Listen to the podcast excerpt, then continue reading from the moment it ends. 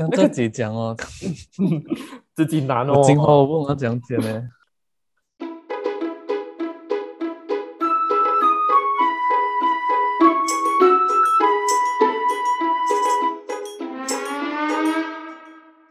？Hello，大家好，欢迎来到平凡人 Go 点，我是羽毛。我是米康，我是阿布，我是杰杰，我是文仔，这一期的主题呢，事情是这样子的，在上个礼拜的时候，我们日常的滑手机，然后就你看到那种很像 Instagram 啊，还是 Facebook 啊，会有那种图，一张图，然后里面是很像语录这样，就跟你说，嗯、女朋友怎样怎样是很好的，男朋友要做什么什么是很好的，这种在下面还会一小行字叫你来 tag 你的最爱的另一半，告诉他这件事情，这样。其实我们没有要聊好女朋友跟好男朋友应该要长怎样啊，因为我们现在目前没有这个本钱聊。我们要来聊的是那天我们看到这个东西，然后就贴下面的留言，就有人在问问，其实这个算不算是情绪勒索？然后就掀起了一片骂战，就有人觉得说，这这些事情本来就是应该要做的，可是你没有做，就是你不够爱我。可是有人又觉得说，你不应该去要求别人做这些事情哦。你们有没有遇过这种类似的那种有一点点情绪勒索味道的事情？有吗？我 我觉得啊，我们其实小时候就会情绪勒索别人这样。小时候嘛，几岁？对，幼儿园的时候就我们就会情勒了。真的吗？有为什么你会有印真的象吗？你这么猛你的吗？说们有没有遇过讲，如果你这样，我就不要跟你好了，哦，是哎，就是这样情了一种。所以情勒其实是我们天生就会的技能，是不是？这么这么嗯有这么可能可怕的哦吗？这样子讲是好像以前小时候很常发生，就是我讨厌那个人，可是如果你跟他好，然后我就不要跟你做朋友，这样的那种，就是幼儿园的时候就会这样。或者是你怕是妈妈会生气，然后其实你不是自己想做这件事情，要当乖小孩啊。我所以是被妈妈勒索嘛，被妈妈情了。啊，如果你这样子做，你就是不乖。所以我们为了要当乖小孩，我们就要听妈妈的话。这集我我们下次去米康家的时候，我们就要听，就要播给他妈妈听。然后我不要做这个人你要你自己自己 Q 妈妈自己听宝我要绕回自己的，然后我就是变妈宝。不是不是不是可能可能阿可能阿康要讲的只是我第一集的那个妈宝，其实我不是妈宝，只是我不小心被我妈妈情绪勒索。哦哦，，Oh my 是 god！All right, all right。没有吗？你们不要讲哦，我妈 是这样的，我妈是会有好。安迪在线呼叫安迪。就每次看电视剧有时候会听到，我是为了你好，然后就干了一大堆无微不微、很糟糕的事情。我觉得这句话也是蛮常被用来当情勒的一句话。你康是不是其实从小沿袭到大，然后就一路当一个有点像是好人嘛的角色？乖小孩，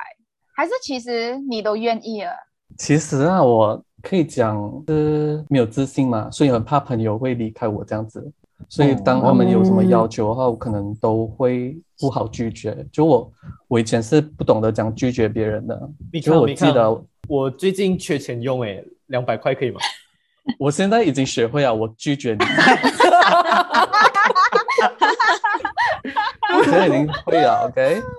有朋友就是有一天晚上打电话过来讲，你看啊，就是我这个作业没有做到，他这个美术作业来的，就是你要剪剪贴贴的那种。然后他就讲，你可以帮我做一下吗？啊，这么我不知道啊，你有这样的功能。以前我小时候就可以打电话叫你帮我做作业啊。Sorry，功 sorry，能继续什么意思？笑着笑着就。工工具人吗？是现在你把它当什么了？原来米康是工具人，哎呀，没有利用到。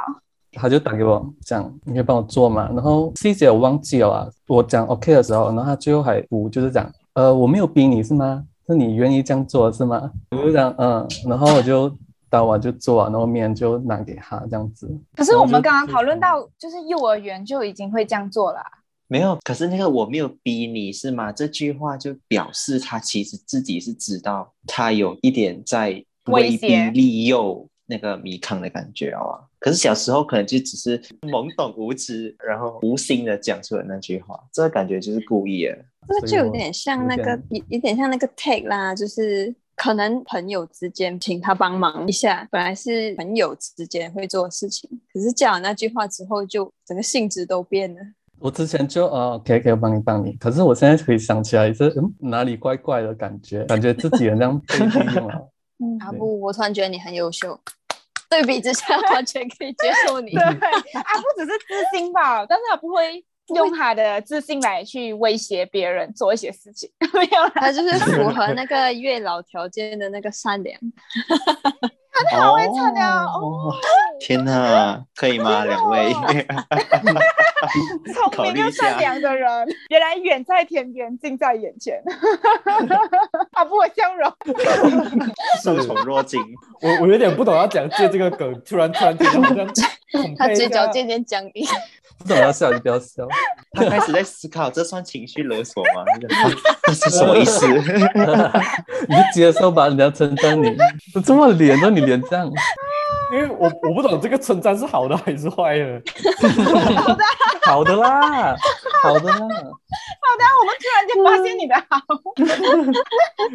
突然掉线，这样怎样？我我当下的诧异是，这个好不是一直以来都存在的吗？为什么它一定是一个好啊？没有没有对比就没有发现到啊。没有平时没有意识到，现在有一个对比啊，才突然特别明显，原本没有那么明显。我们再提一个情绪勒索的例子，就是像我们频道这个团队，米康就是那个默默在背后一直输出的人员。然后，如果大家有听那个 Love Language 那一集的，就会知道我们懂米康想要的是 word，我们要称赞他。录完那一集，我就一直在群组说：“米康，你实在是太棒了，你都一直在默默为团队做很多事情。米康，我们看到了，你是我们团队最强大的后盾。我每次看到这些话哦，我不懂是要开心哎，还是我很多情绪啊，我很多情绪被勒索。这是我们爱你的表现呐、没有，本来”我是很愿意去做的，可是你们一称赞我就嗯，有点不怀好意。所以我们是直接拖到最后一秒，然后都不要做了。米康对，好啦，我做了这样，然后我们一句话也不要讲，哦大家做完了过后，我们讲啊，米康你做了，所以你才会是一个老好人，然后工具人形象。我觉得我是一个很常被情绪勒索的人，就是虽然我看起来没有米康这么怪，应该讲我本质就不是怪了，就是所以我觉得我从小到大所有的怪都是被勒索出来的。这样子讲有一点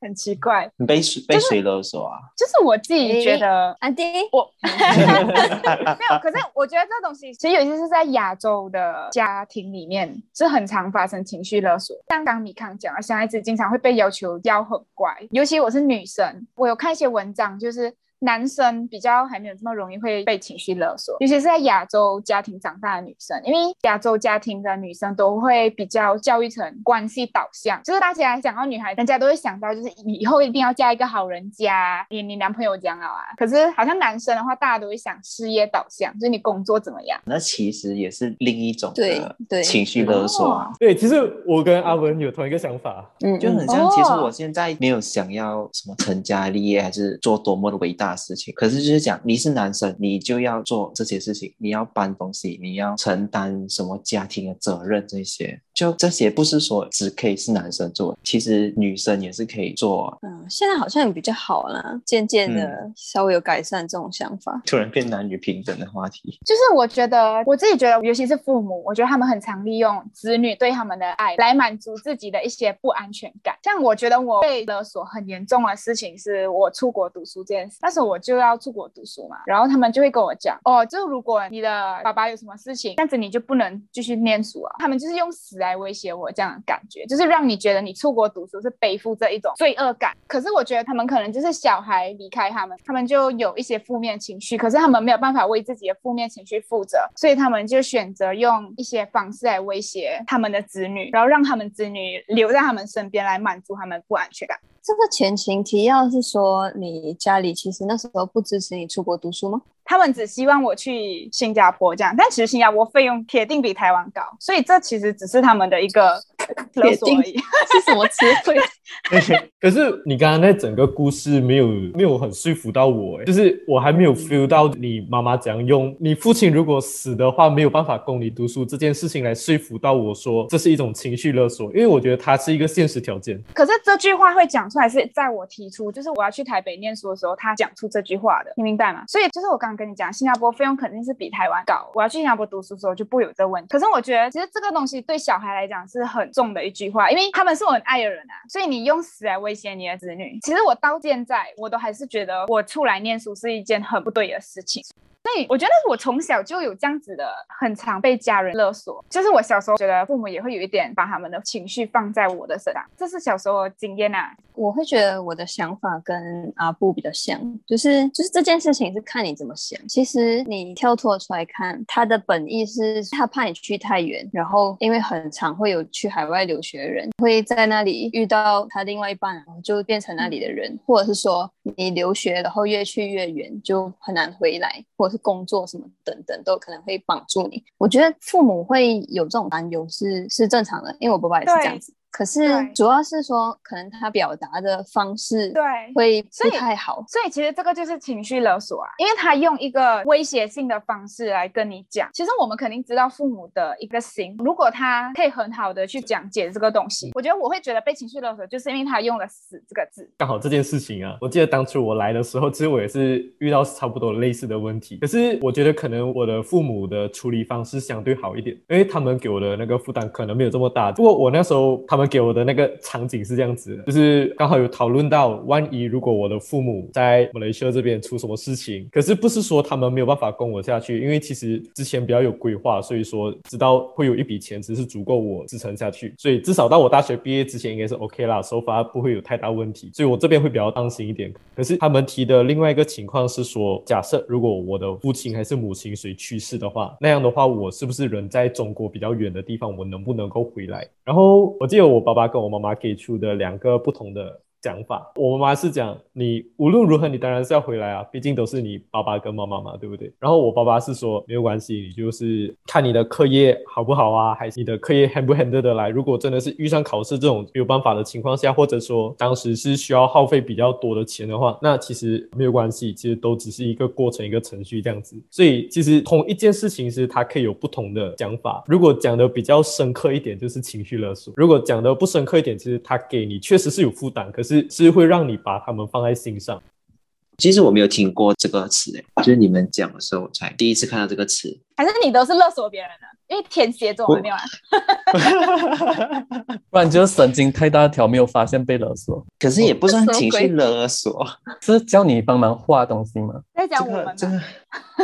不是你们。我在 story 不是有放过讲我的 PPT 被老师称赞，可是我不懂这算不算呢、但是他就是会讲得空的话可以帮我做，可是他也没有直接给我这样吧。至今我是没有帮他做过啦。我也没去 reply 他是什么，我只是讲哦，OK，有空的话我就会帮你一下，然后过我就不了了之了。过后他也有在找我，原本一开始是叫我帮他想一点 idea 的，然后可是我也是没有去理他，他讲没有那么赶，然后就哦，OK OK OK，然后过我就隔两三个礼拜我都没有 reply 他，他就跟我讲哦，他换题目啊，然后就要求我帮他画一点东西这样子，然后我就想可以啊可以啊，然后最后我还是有帮他画啦，就画给他这样哦。其实我个人蛮会去表现出我不愿意做这件事情的，所以我不会有什么想说被情绪勒索的时候，我会有，可是不会影响我很深啊。我觉得，因为我个人会有一百种不耐烦写在我的脸上，恩怨分明。所以可能那个人就会知道，哦，他是不想做这件事情的。其实我会觉得“情绪勒索”这个词汇只是你怎么去看待那件事情。比如啦，像刚刚阿布讲他爸爸妈妈的例子的时候，我就想到，虽然好像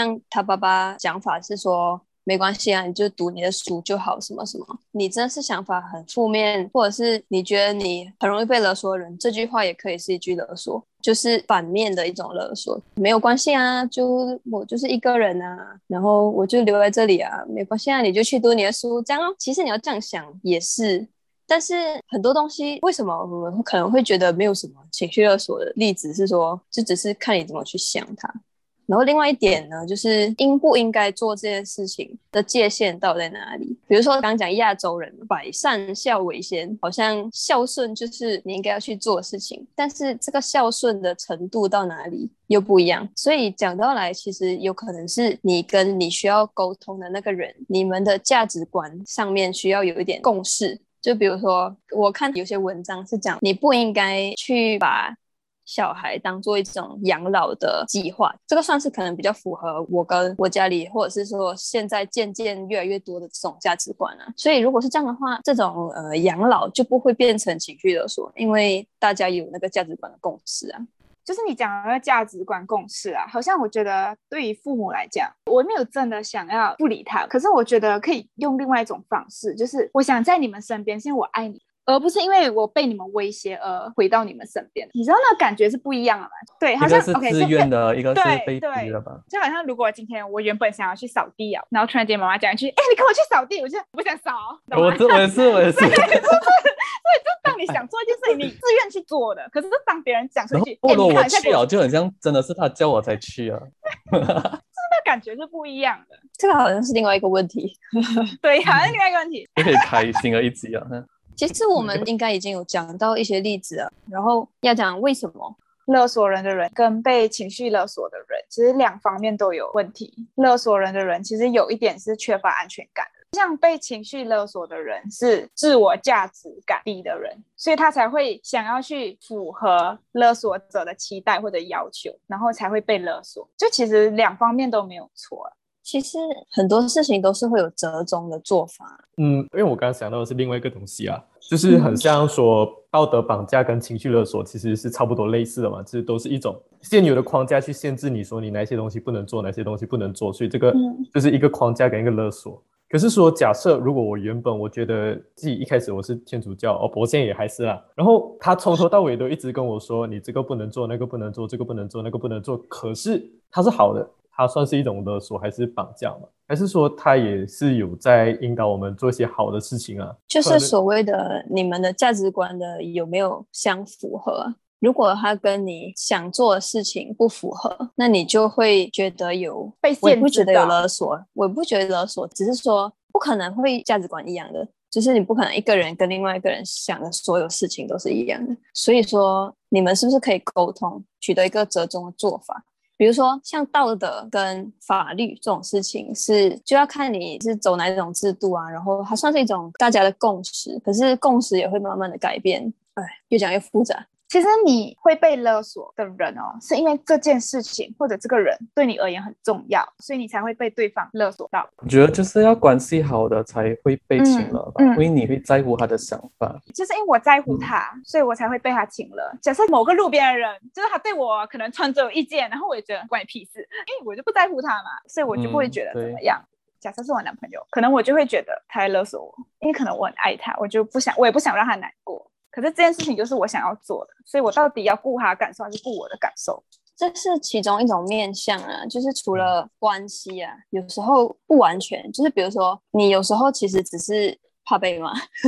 那我就怕被骂呗，或者是对方可能是处在一个比较强势或有利，不管是任何方面的暴力还是怎样，你也会被迫要去屈从啊，或者是讲说你很怕别人不认同你，或者是你其实只是懒惰去处理纠纷。然后人家就会利用你这个懒惰去吵架、处理纠纷啊，比如说 啊，文在开始点头，就是你就是懒惰吵架，所以你就 OK 好，我就顺从你这样。其实也不完全，就是它可以有很多面向，它可能会融入在你的生活中。比如讲，我最近想然后有发现一个例子是，你们懂看那个 YouTube 吧？然后它前面不是有广告嘛？然后以前的广告是那种。什么洗衣机啊，然后泡面的那种广告，之前的广告可以出现那个叙利亚的小孩，一前面一开始一段就是小孩子的哭声，什么可能还有别的例子是那种什么环保啊，照顾环境，就是这件事情去资助非洲小孩，或者是去宣达环保意识，本来是一件好事，但是他放在这里的时候，我我自己却觉得有点被情了，我没有不想做这件事情，可是我现在只想看影片，然后我按那个。跳过广告的时候，心里心里会有愧疚感，就是这种就啊可以算是一种，好像你觉得嗯这个是一个责任，或者是一个符合你道德价值观要去做的事情，但是也许不是现在这样，会有一点点这个味道，所以可能你们其实也会有一点情乐例子，只是也许没有发现到还是什么。对，因为或者是我性格的关系还是怎样，我个人不会把情勒这件事情看得特别重，然后讲这件事情他在情绪勒索我，我就是会觉得他是用这样的方式在跟我沟通，我可能当下有不舒服，可是过后我就 let it go 的感觉，所以嗯我不会有太深刻的感受。个人就是对于不想理的事情，我就真的不会去理他，他他要讲就讲，关我屁事啊，这样子的感觉。因为我想很多东西啊，所以我不想要再让我的脑袋去负荷更多的东西，所以我就会过滤一遍，就尽量让自己简单一点。你不会记在你的天蝎座小本本呢？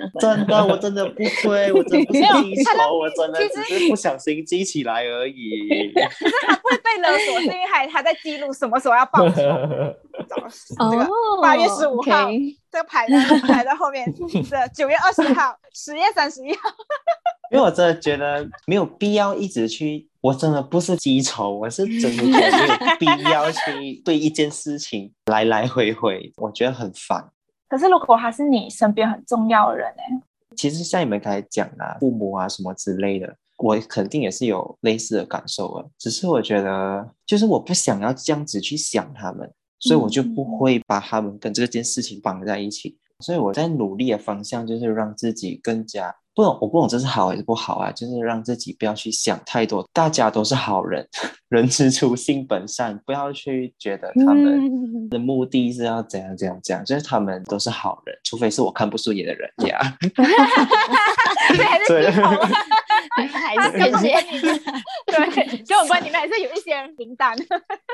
文仔讲的是一种一种解决，嗯，文仔讲的也是一个方法，就是心态上你的想法什么也蛮重要的。还有另外一种方式是说，你可以跳脱出来去看，不要去想这种什么责任不责任、道德不道德，好像了不起的东西。讲到底，你现在存在在世界上，你跟你的父母的关系，就是你们是血缘，总之是亲子关系。然后你跟你的朋友薄一点的去想它，就是一切都是一种缘分。对，其实你一个人，你的人生活下去，你们的关系是真实在发生的事情，然后在你生活里面一直都会面对到。所以你要不要做家务，或者是你不要按那个女生的赖这种事情，你放大、放大、放大来看，在你整个人生里面只是很小一件事情哎，但是你跟这个人的感情或者关系才是一直存在到最后的。也许很多事情把它放轻来看，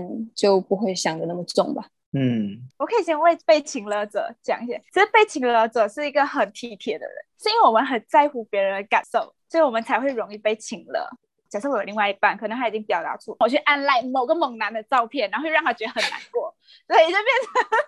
我会觉得被请了，是因为我真的很怕他很难过。就是其实被情勒者也不要觉得自己很不好，我觉得就是为什么会叫情绪勒索，就是因为你们彼此都有情绪，才有办法勒索彼此。感觉你很容易被情勒的人，就是你的这种对情绪的 sense 会比较重，你可以 sense 到别人的情绪啊，或者是你自己的情绪，所以你才会感受特别深啊。对对，嗯，其实我自己会后来去了解这个课题，我也不是想要说亲了我的人就是不好，我只是想要去了解为什么会有这样的情况出现，为什么会有这样的情绪出现，然后把这些观念，假设好像是我父母，我会跟他们解释，就是他们可以理解为什么他以前会这样。我觉得我们讲出来是避免未来还有同样的事情在发生。可能我也会不小心去请了别人，或者他们也会再次请了。就是如果我们大家都可以了解这件事情，避免尽量有请了的情况再出现，可以有更好的沟通。嗯嗯，就是尝试沟通啊，这是就会让情况有所改善啊。嗯，你其实可以把你的目标放更大一点。最进步的境界就是说，你的人生里面并没有“情乐”这个词汇，你就不会觉得说人家勒索你，还是你勒索人家。我觉得是需要找到自我的价值感，就是我再也不要去满足别人的期待跟要求。像文仔这样，就是学会拒绝，不管是父母还是长辈，还是你的另外一半，还是朋友，就是我不会觉得我拒绝你这件东西是错。嗯，我以前是就是不懂讲拒绝别人呐、就是别人要我帮忙什么我都会答应这样子，可是自己其实有东西还没有做的，就会先呃拿别人的那里做这样子。可是后来有一个朋友跟我讲过一句话，不要不好意思拒绝别人，因为别人都好意思要求你帮他，你就可以好意思的拒绝他。所以我过后就有在学这样拒绝别人，听起来好惨。你可能就觉得让别人感受不好是一件不好的事情。嗯嗯嗯，那你只能，所以我嗯只能牺牲我自己的感受。嗯，我以前会这样，但是现在有慢慢在学。就是要把自己放在第一位这样子。嗯，不完全是啦，就是你要找到平衡点。对，如果你一直只考虑自己，也不不自私了完全是件好事。对啊，没有一个绝对的方法，每个人会影响情绪的事情是不一样的。像文仔姐姐跟我会面对到的被影响到情绪的事情，都是不一样的事情，所以你要自己找到你自己的平衡点是哪里。就也不完全是讲说你要怎么想怎么想才是对的。我刚才也是有一直想要 catch 那句话，就是凡事都有折中的方法。我觉得一直把情绪勒索定义到太过负面，我的天使跟恶魔只一直在我旁边绕，所以我一直觉得情绪勒索这个词不是很舒服啦。因为其实讲被很重要的人有情绪才会勒索到你，其实环境也会勒索到我。我觉得不只是这样子，我们比较呃，I mean 比较教一个忧郁症的人，然后叫他去变得更好，就会有一群人，然后跟你讲，忧郁症的人不能叫他变得更好。可是我本身我正在做的事情是正在叫他变好，那样的话我还要继续做这件事情吗？就是做这件事情到底是不是对的？以这个例子来讲的话，那一群人的想法，你跳脱出来看，其实大家都是想要帮助忧郁症的人，大家的目的是一样的，只是说你表达方式可能是你不要直接的去跟忧郁症的人讲，你不要这样子想，而是说你可以做些什么，才能够真正的让忧郁症的人有感受到同理。就是如果你太绝对的去跟他宣传说，哦，你这样子讲就是不对的，那群人其实感受也会觉得说，可是其实我是想要帮他，只是你这样子讲的话，会觉得好像我帮他这件事情错的，但是实际上是可能只是我方法用的没有那么恰当，所以这就是一个折中的方法。情绪勒索这个词汇是近几年才有人讲出来的，可是我可以理解说他是想要表示有些我们关系里面为什么会有这种现象，是因为这样的事情，但是。有时候我会怕，像太用情绪去思考，就是这件事情会让那种本来很容易被情绪勒索的人看到这个事情，就更容易让这个情况恶化。我自己是觉得这个东西出来是让你更了解为什么会发生这件事情，然后可以去跟你觉得会发生这样情况的人，然后去跟他们做沟通而已。嗯我自己是这样觉得。讲的这么严肃，整集都是这种阴阴的氛围。没有啦，我也不是说这个东西不好，只是就一样哦，只是看你去怎么想它而已。我有看到是讲哦，就像讲要改那个学会拒绝啊，也不是讲当下人家请求你的时候，就立马说不要，我不要，我就是不要这样子。就是你可以先听完他完整的一个请求，为什么要有这个请求，先认真的聆听，然后听完了过后呢，你在委婉的表示哦，其实我也是有我的难处的，就是给对方一点空间啊，就不要立马当下就直接把他的希望给斩灭，就是坦诚相告自己的难处，跟他讲你自己到底是有多为难，让他有一种同理心，或者是有一种 你是然后你这样就然后子是情绪勒索，他所以你就情绪勒索反过来谁？你就反过来勒索他。没有，没有，就是他先情绪勒索我，还关我屁事哦。拒绝大师文仔 教大家怎么拒绝。没有啦，就是可以这样子过后呢，再选择一个折中的一个办法，讲啊，要不你这样子啦，然后我这样子啊，这样子我们一起来完成这件事情，就不会说是哦被勒索还是这样，这是我们一起努力的成果。有一点像那个男女朋友啊，男女朋友要求是你要退追所有的美女，就是你 Instagram 要干干净净，只能有猫猫狗狗这样。可能男朋友在跟他女朋友沟通之后，这件事情就会变成你可以看到美女的 Instagram，但是你不给我 like 这样。这种方法也是就是可能女朋友感受，就是我看到那个美女的 post 的时候，可能我也有 follow 美女，我也喜欢看。可是我看那个 line 里面有你，我就是觉得心里不舒服啊。那你就不要 like 给我看，或者是你这这个这个这个这个叫做呃，我们要做一定的妥协。你你不能说，哎、我要我觉得，我不要你觉得，就是其实女朋友也是在跟男朋友这样讲话嘛，是不是？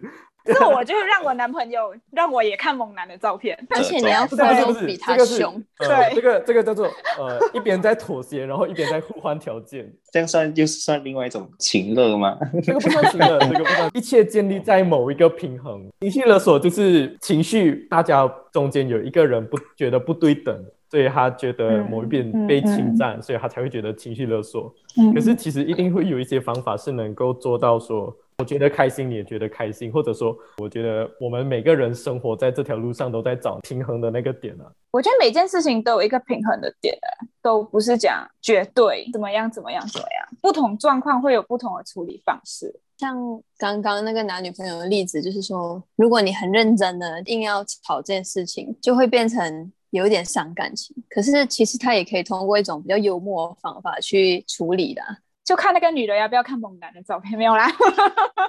有上过一堂课，它叫幸福心理学，因为这句话蛮有用的，就是有点像文仔那个方案。他其实讲所有事情你都可以用关你屁事嗯或者关我屁事。这个关我屁事，就是要在心里默念那一种，不是不是好当面讲出来的那一种。但通常讲了这句话过后，你自己也不是完全不去理这件事情，至少在自己的心里的分量没有这么重，就不会觉得哦我一定要去做这件事情。因为其实我还是很善良的，我还是不会见死不救的。我就安慰自己说，可以啦，我先做好自己的事情，然后我再去帮他吗？可能过后我忘记了，哎，这样子是不是我的问题啊？